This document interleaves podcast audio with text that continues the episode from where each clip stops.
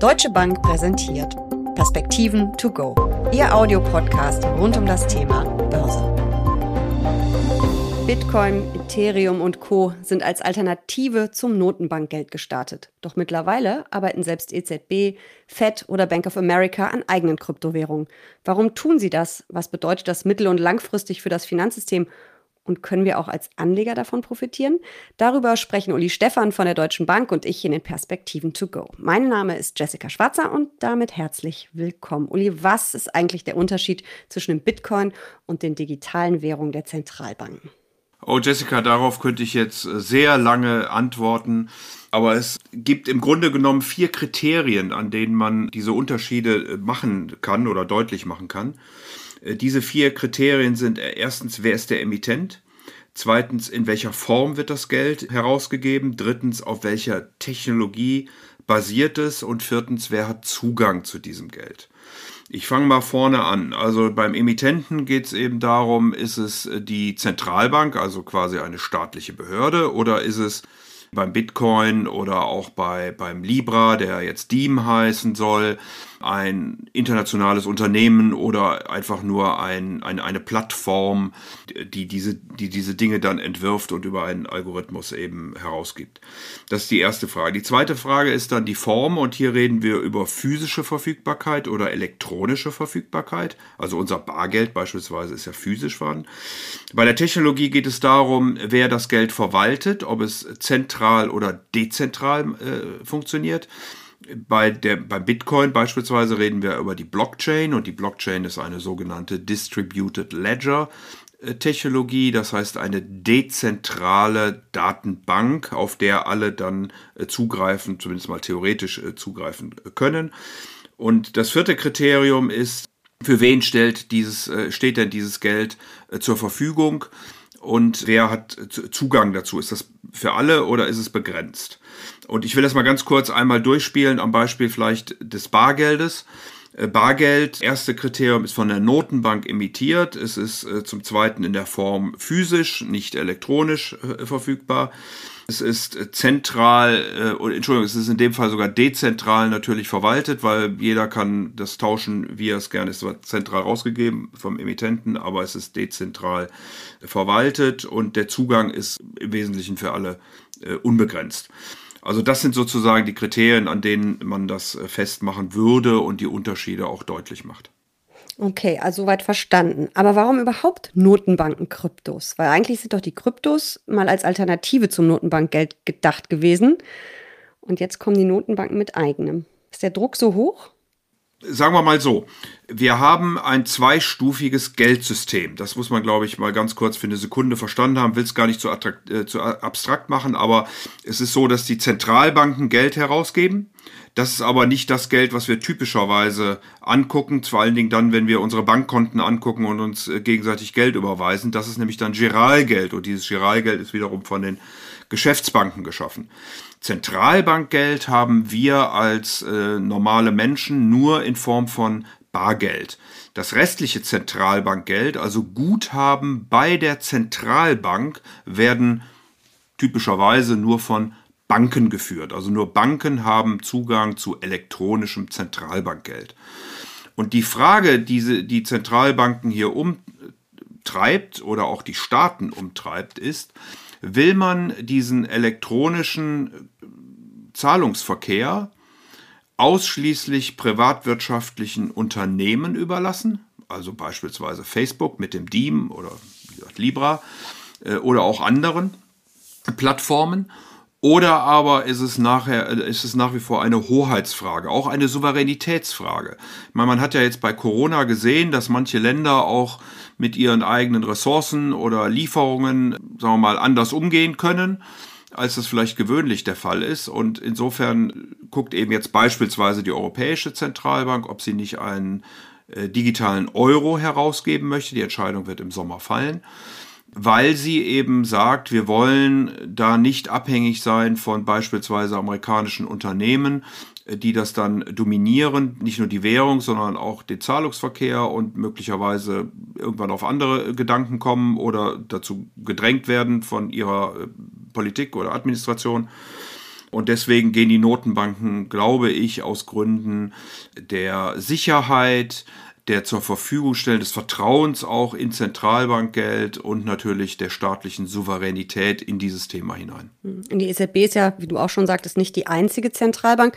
Es gibt eine ähm, aktuelle Befragung der Bank für internationalen Zahlungsausgleich, BITS, die 65 Zentralbanken befragt hat. Und äh, 86 Prozent der befragten Zentralbanken arbeiten bereits an einer Währung, an einer digitalen Währung. Und äh, die Mehrheit von ihnen führt wohl schon entsprechende Experimente und Machbarkeitsstudien durch. Was heißt das? Wann kriegen wir diesen E-Euro? Wann kriegen wir andere digitale Notenbankenwährungen? Es gibt schon welche. Äh, eines der ja, funktionierendsten äh, Beispiele ist im Moment der sogenannte Sand in der Karibik, äh, der dort benutzt wird. Die Chinesen sind aber auch dabei. Eine ja, von der Zentralbank herausgegebene Krypto- oder elektronisches Geld zu imitieren. Schweden mit der E-Krone macht da Versuche, ist sicherlich weiter als äh, beispielsweise die Europäische Zentralbank, die ja jetzt gerade überhaupt mal erst Konsultationen öffentlich durchgeführt haben, wo sich viele insbesondere Deutsche gemeldet haben und haben gesagt, also sie haben hier an die Anonymität natürlich besondere äh, Anforderungen. Sie will dann, wie ich das vorhin schon sagte, im Sommer entscheiden. Die Amerikaner sind aber auch dabei.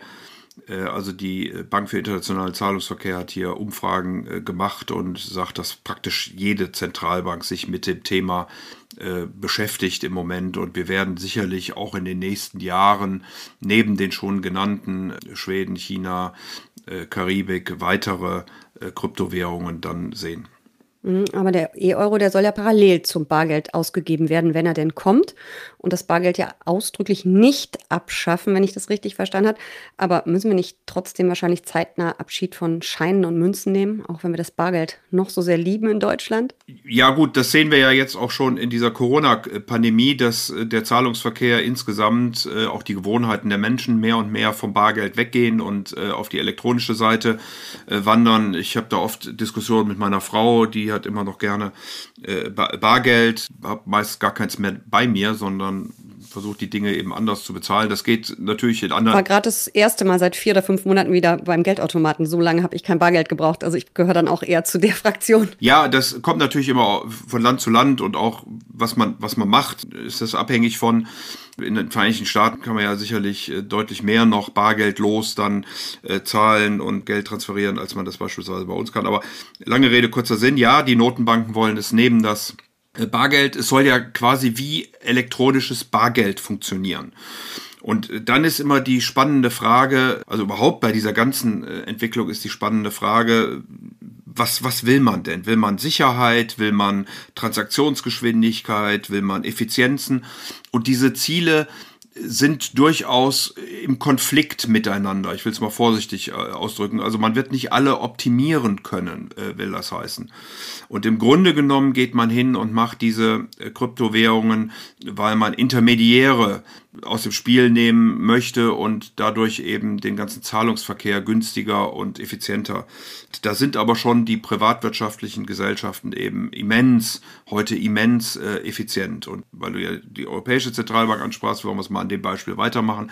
Die möchte eben sozusagen ein elektronisches, in Anführungsstrichen Bargeld herausgeben, weil sie sagt, dann haben wir weiterhin hier die Zugriffsrechte, die Souveränität ist gewährleistet. Wir haben die Kontrolle über dieses Geld und sind damit eben oder geben damit ein Angebot, äh, auf das dann die Bürger eben auch vertrauen kann. Was bedeutet das denn ganz konkret für unser Finanzsystem? Weil im Grunde entziehen wir den Banken doch auch Eigenkapital, wenn wir unser Geld demnächst bei den Notenbanken in irgendwelchen digitalen Geldbörsenparken liegen haben.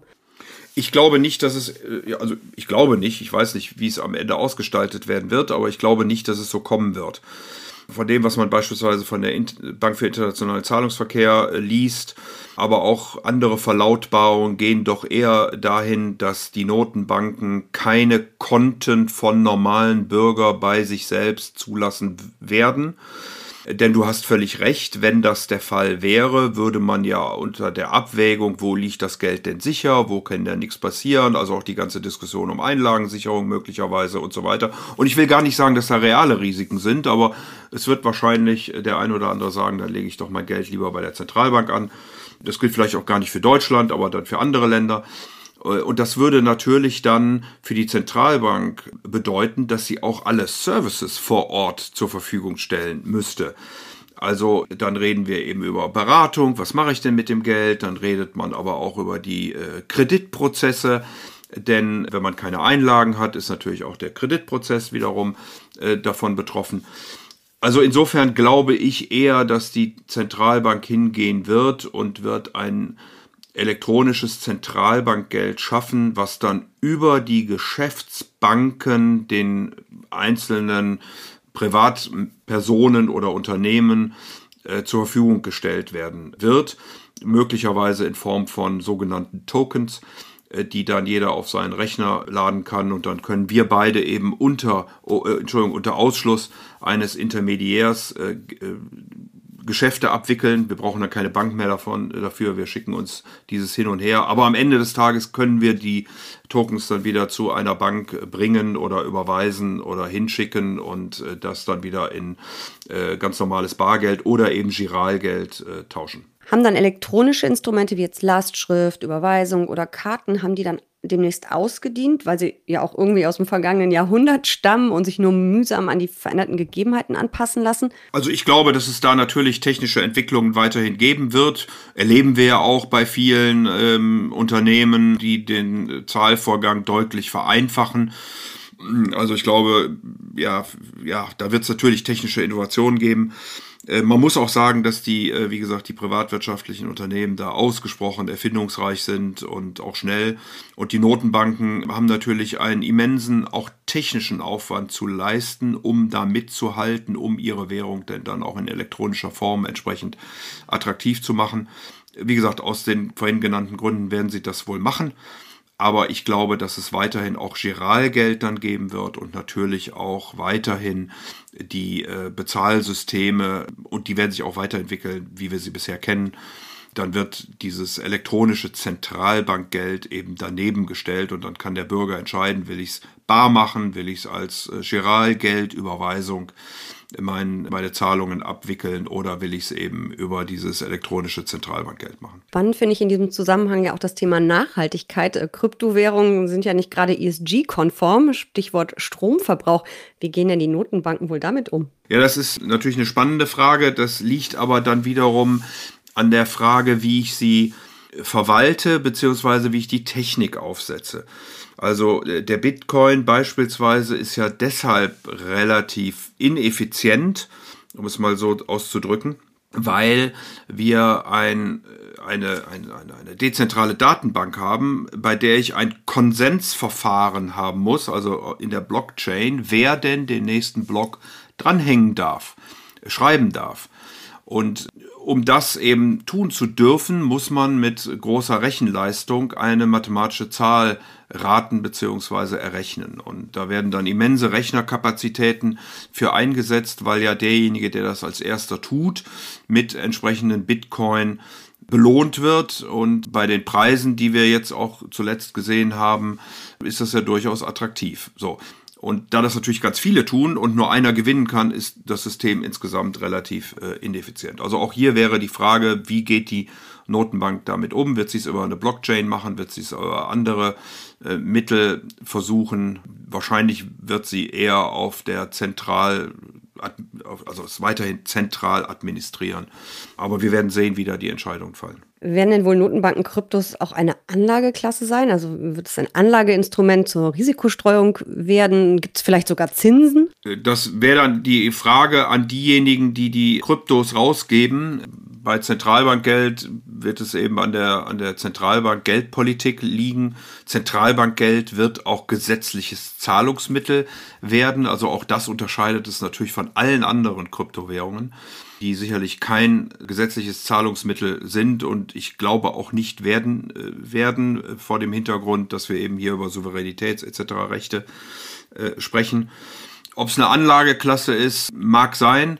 Es ist natürlich wahnsinnig schwer, einen Wert analytisch abzuleiten, wenn etwas nicht gedeckt ist, da auch nichts hintersteht, sondern es schlichtweg ja seinen Wert ableitet aus einem Algorithmus und aus der Fragestellung, dass es also einfach knapp ist. Wobei diese Knappheit ja auch nicht für alle Kryptowährungen gibt. Äh, man müsste vielleicht noch dazu sagen, es gibt mittlerweile über 8000 Stück. Äh, der Bitcoin ist wahrscheinlich nur der bekannteste davon. Und manche sind eben auch offen. Also da kann man dann auch so viele wie auch immer äh, imitieren, beispielsweise Ethereum. Und insofern ja, äh, mag es sein, dass es eine Anlageklasse ist. Man kann auch wahrscheinlich damit Geld verdienen, aber man muss sich eben auch der Schwankungen bewusst sein, die diese Kryptowährungen ja täglich haben können und dem, wie Elon Musk gerade äh, hustet, äh, hat das natürlich auch dann äh, Einfluss auf die entsprechende Preisbildung. Mhm, die Tweets auf Twitter.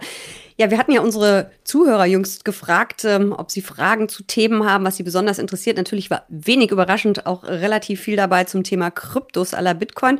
Die meisten Fragen davon hast du jetzt im Grunde schon beantwortet. Aber eine letzte noch, Kryptowährung, Beimischung oder mehr? Ja, ich, es ist ja, glaube ich, bekannt, dass ich nicht so viel davon halte, weil ich glaube, dass viele davon, also vor allem die Bekannten, im Grunde nichts wert sind. Das ist einfach ein Algorithmus, der dann aber bei 21.000 gedeckelt ist und es ist im Moment irgendwie fancy. Also äh, viele begeistern sich mehr, glaube ich, für die Technik der Blockchain, probieren das mal aus. Ich glaube eher, dass die Notenbanken, wenn sie denn die Entscheidung treffen und wenn sie denn wirklich in dieses Thema hereingehen, einige von diesen Kryptowährungen auch verdrängen werden.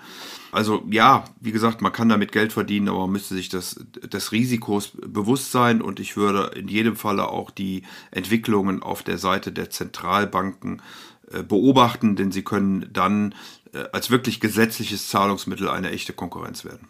Taugt der Bitcoin oder eine andere Kryptowährung denn zur Risikostreuung? Im Grunde genommen sind die ähm, Diversifikationsaspekte relativ gering. Das äh, mag jetzt übersch äh, überraschen, aber die Volatilität ist eben sehr hoch und der Bitcoin ist zumindest, wenn man sich die Historie anguckt, doch eine sehr zyklische Währung. Gut, da kann man auch eine Frage stellen, ob es wirklich eine Währung ist, aber Anlageform. Ähm, also von daher würde ich glauben, dass die Diversifikation nicht so äh, groß ist. Äh, der Bitcoin läuft eher wie Kupfer als, als Gold. Also wird zwar immer als das digitale Gold dann beschrieben, aber das ist nicht wirklich der Fall, sondern äh, gerade Bitcoins sind eben, wie gesagt, mehr auf der zyklischen Seite und haben eher eine höhere Ko Korrelation mit einem Metall wie Kupfer, was ja gerade dann gefragt ist, wenn Konjunkturzyklen wieder anspringen. Diese Entwicklung werden sicher auch wir noch einige Male beobachten. Vielen lieben Dank für diese sehr spannenden Perspektiven to go. Sehr gern.